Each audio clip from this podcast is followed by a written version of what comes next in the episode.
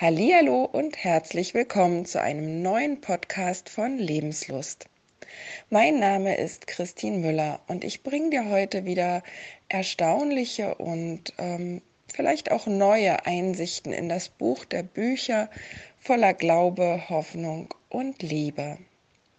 Heute wollen wir uns mit dem Fest Pfingsten beschäftigen. Pfingsten ist ein Wort, was im Deutschen keinen Sinn ergibt. Wir hatten uns ja vor ein paar Tagen mit dem Fest Himmelfahrt befasst und konnten das erklären. Man bekommt ein Bild im Kopf äh, und bei Pfingsten ist das eigentlich nicht so. Pfingsten ist abgeleitet von dem griechischen Wort Pentekoste. Pentekoste bedeutet 50. Und zwar hat die Kirche es so festgelegt, dass Pfingsten immer 50 Tage nach dem Ostersonntag gefeiert wird. Das ist so ein, ein kleines bisschen wie im Garten Eden, wo die Schlange sagte, hm, sollte Gott wirklich gesagt haben, dass ihr nicht von den Bäumen essen dürft. Es war richtig, sie durften von einem einzigen Baum nicht essen. Aber so ganz richtig war es doch nicht. Und genauso ist es auch mit Pfingsten. Denn Gott hat zwar gesagt, dass ein Fest 50 Tage nach einem anderen zu feiern ist, aber es war nicht Ostern, sondern es war Pessach und somit stimmen die, die Daten nicht mehr überein und wir feiern die Feste nicht mehr an den Tagen, an denen Gott sie geboten hat. Also Gott hat gesagt, wir werden das jetzt ähm, mal ganz in Ruhe durchgehen, uns die Stellen anschauen. Gott hat gesagt in 3. Mose 23, Danach sollt ihr zählen vom Tage nach dem Sabbat, da ihr die Gabe als Schwingopfer darbrachtet, sieben ganze Wochen. Bis zu dem Tag nach dem siebten Sabbat, nämlich 50 Tage sollt ihr zählen. Also, als wir die Gabe als Schwingopfer darbrachten, das war zum Fest der Erstlingsfrüchte. Das ist der Tag, an dem Jeschua auferstanden ist. Diese Anweisung findest du nochmal in unserem Podcast, wo es um Pessach ging. Und da sollen wir zählen, und zwar Tage und Wochen. Sieben Wochen, 50 Tage. Und dieser 50. Tag nach diesem Pessachsonntag ist heute. Ich feiere also heute schon und ihr müsst noch ein kleines bisschen warten. Sieben ganze Wochen. Wir zählen also jeden Tag, sagen wir am Abend. Heute sind es drei Wochen und vier Tage des Zählens, so zum Beispiel. Und dann zählen wir diese 50 Tage bis zu diesem Fest, was sich auf Hebräisch Shavuot nennt. Shavuot bedeutet einfach Wochenfest, denn es soll ja genau sieben Wochen nach dem Pessachsonntag gefeiert werden.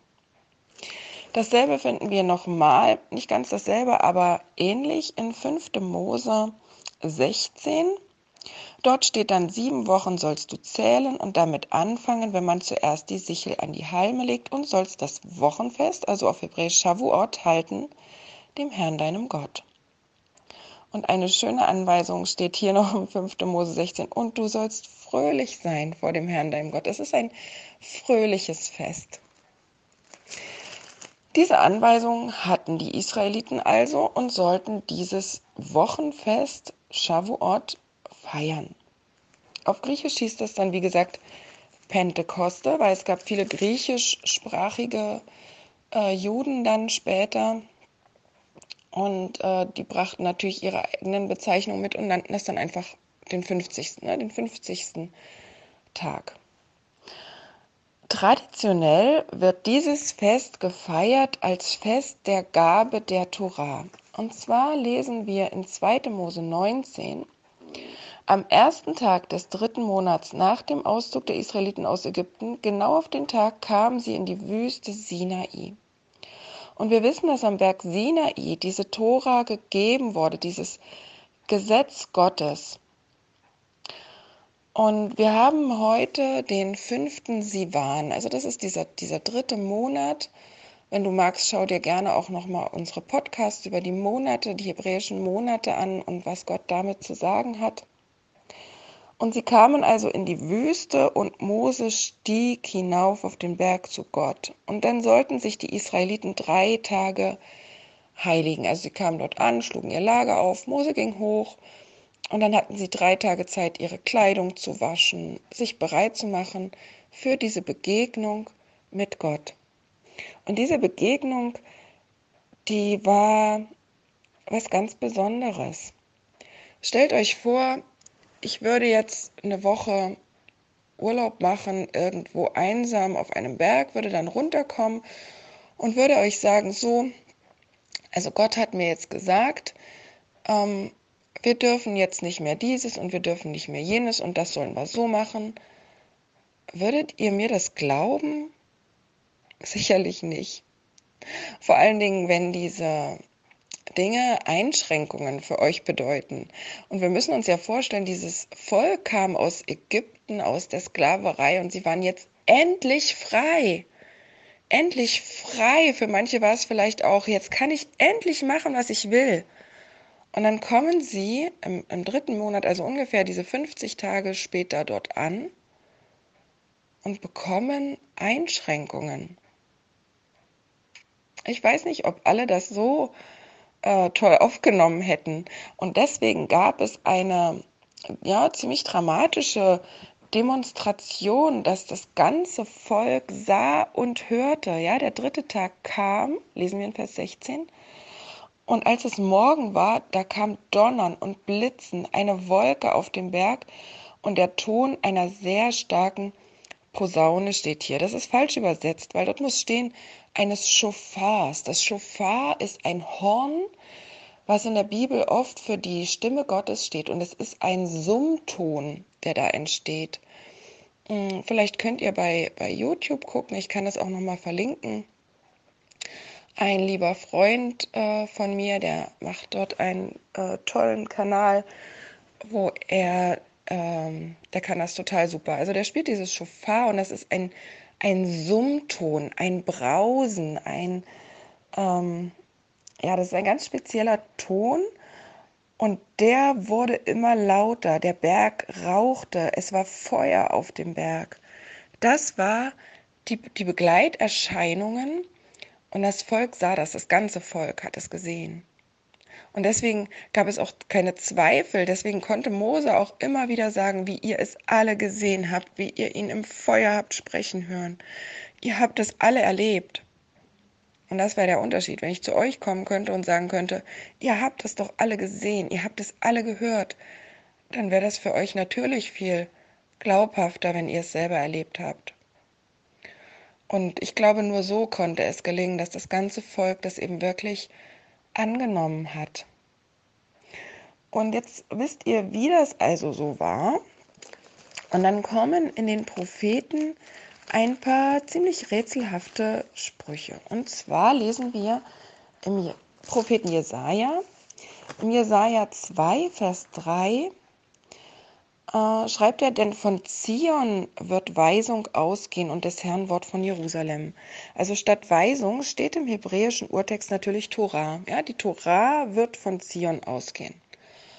Und ich kann mir vorstellen, dass das ziemlich rätselhaft für die war, weil die Tora ging vom Sinai aus, ne, am Berg Sinai und nicht am Berg Zion, der in Jerusalem ist. In Jesaja 31 wird das dann noch ein bisschen besser erklärt. Da sagt Gott durch Jeremia, das soll der Bund sein. Es geht hier um einen neuen Bund, den Gott schließen will. Das soll der Bund sein, den ich mit dem Haus Israel schließen will nach dieser Zeit. Ich will meine Tora in ihr Herz geben und in ihren Sinn schreiben. Und sie sollen mein Volk sein und ich will ihr Gott sein. Es ist hier ein erneuerter Bund nach diesem Bund, der dort am Sinai geschlossen wurde. Und der soll, so wissen wir aus Jesaja, in Jerusalem auf dem Berg Zion geschlossen werden. Dort soll also die Tora ausgehen. Die, die Tora auf dem Herzen. Warum ist es Gott so wichtig? Warum ist Gott das überhaupt wichtig? Und manchmal gibt es so Sachen, die sind uns ganz, ja, die sind wir gewohnt, die, die, über die denken wir nicht nach, die sind alltäglich und manchmal empfinden wir die sogar als Last oder als Einschränkung. Aber wenn wir uns mal fragen, was wäre gewesen, wenn es diese Sachen nicht gegeben hätte? Was wäre gewesen, wenn niemand sich die Mühe gemacht hätte, eine Ampel zu erfinden oder einen Bahnübergang? Dann denken wir sofort daran, dass es natürlich viele Unfälle, viele Todesopfer gegeben hätte. Und ich denke, genauso ist es mit der Tora. Was wäre gewesen, wenn es keine zehn Gebote gegeben hätte, keine Regeln? Ich denke, unser Leben wäre weniger friedlich, viel weniger friedlich. Also, wir haben die Gabe der Tora am Sinai, die traditionell an diesem Wochenfest gefeiert wird. Und wir haben gesehen, dass es im dritten Monat ungefähr um diesen Termin herum war. Aber, und das stört die jüdischen Gelehrten ein kleines bisschen, es gibt keinen eindeutigen Beweis in der Schrift, dass diese Gabe der Tora tatsächlich an Shavuot erfolgte, an diesem Wochenfest. Und ich habe ganz viele äh, schriftliche Ausarbeitungen von jüdischen Professoren gelesen. Und ähm, das, das ist tatsächlich so. Es gibt keinen Beweis in dem, was wir den, das Alte Testament nennen, dass es eindeutig an diesem Fest war. Und ich finde es ja berührend zu sehen, dass der einzige Beweis, den wir haben, im Neuen Testament steht. Und zwar, wenn wir die Apostelgeschichte aufschlagen, in der Apostelgeschichte 2 wird geschrieben, als der Pfingsttag gekommen war, waren sie alle an einem Ort beieinander. Also der Pfingsttag wissen wir jetzt schon, dass das dieser Tag Pentekoste war auf Griechisch. Ne? Also dieser 50. Tag, dieses Woche, also dieses Shavuot-Fest. Und dann lesen wir, es geschah plötzlich ein Brausen vom Himmel wie von einem gewaltigen Wind und erfüllte das ganze Haus, in dem sie saßen. Es erschienen Zungen, zerteilt wie von Feuer. Und wir, wir sehen hier ganz berührend, dass diese Szene vom Sinai praktisch nachgespielt wird. Und wir, wir wissen, was die Juden in ihrer Tradition über diese Gabe der Torah sagen, wie das beschrieben ist. Und da steht zum Beispiel äh, im Midrash, im Targum Jonathan, das ist eine jüdische Schrift, da steht, das Wort, das aus dem Mund des Heiligen kam, gesegnet sei er, war wie Sternschnuppen und Blitze und wie Fackeln und Flammen des Feuers rechts und eine Fackel der Flamme links. Es flog und flog schnell in der Luft des Himmels und drehte sich und wurde in allen Lagern Israels sichtbar. Durch das Drehen wurde es in die bei den Tafeln des, also wurde es in die Tafeln des Bundes eingraviert. Wir wissen ja, sie haben diese zwei Tafeln der zehn Gebote eben bekommen. Und das war das Verständnis der Menschen über Shavuot, ja, über das, was sie der Tradition nach mit diesem Fest verbunden haben. Und plötzlich sind die in Jerusalem versammelt, die Jünger, und ihr müsst wissen, dass zu Shavuot in der Nacht treffen sich alle und äh, lesen in, in dieser Tora voller Dankbarkeit, dass sie Gottes Wort haben dürfen. Und es war sehr früh, es steht nämlich in, im Vers 14, da sagt Petrus, dass es erst morgens um neun ist. Ja, also morgens um neun, die, die haben die Nacht über dort zusammen gelesen und gesessen und dann morgens kam zur Zeit des Morgenopfers. Ne? 9 Uhr war die Zeit des Morgenopfers im Tempel. Und da kam ähm, ja, Gottes, Gottes Geist und er kam in diesem Brausen, in diesem Schofar-Schall. Er kam mit Feuer, so wie sie es vom Sinai eben praktisch kannten. Es ist ein zweites Sinai-Erlebnis und es ist das, was Gott verheißen hat. Die Tora kam auf ihr Herz in diesem Geist, den sie bekamen. Und wir lesen im Alten Testament auch einiges über den Geist Gottes, der punktuell sich auf die Menschen legte. Und wir lesen auch, dass sie dann in anderen Sprachen sprechen konnten, so wie das hier dann auch der Fall ist. Denn es waren ja viele, es war ein, ein, ähm, ein Wallfahrtsfest, also es war ein Fest, wo alle gläubigen Juden, vor allem die männlichen Juden, nach Jerusalem reisten zum Tempel. Das war zu Pessach, zu Shavuot, zu diesem Wochenfest und dann nochmal zum Laubhüttenfest. Diese drei Feste. Und so befanden sich, das wird uns in Vers 6 gesagt, dass jeder sie in seiner eigenen Sprache hörte und dass es viele gottesfürchtige Männer aus allen Völkern unter dem Himmel gab, ne, die dorthin gereist sind.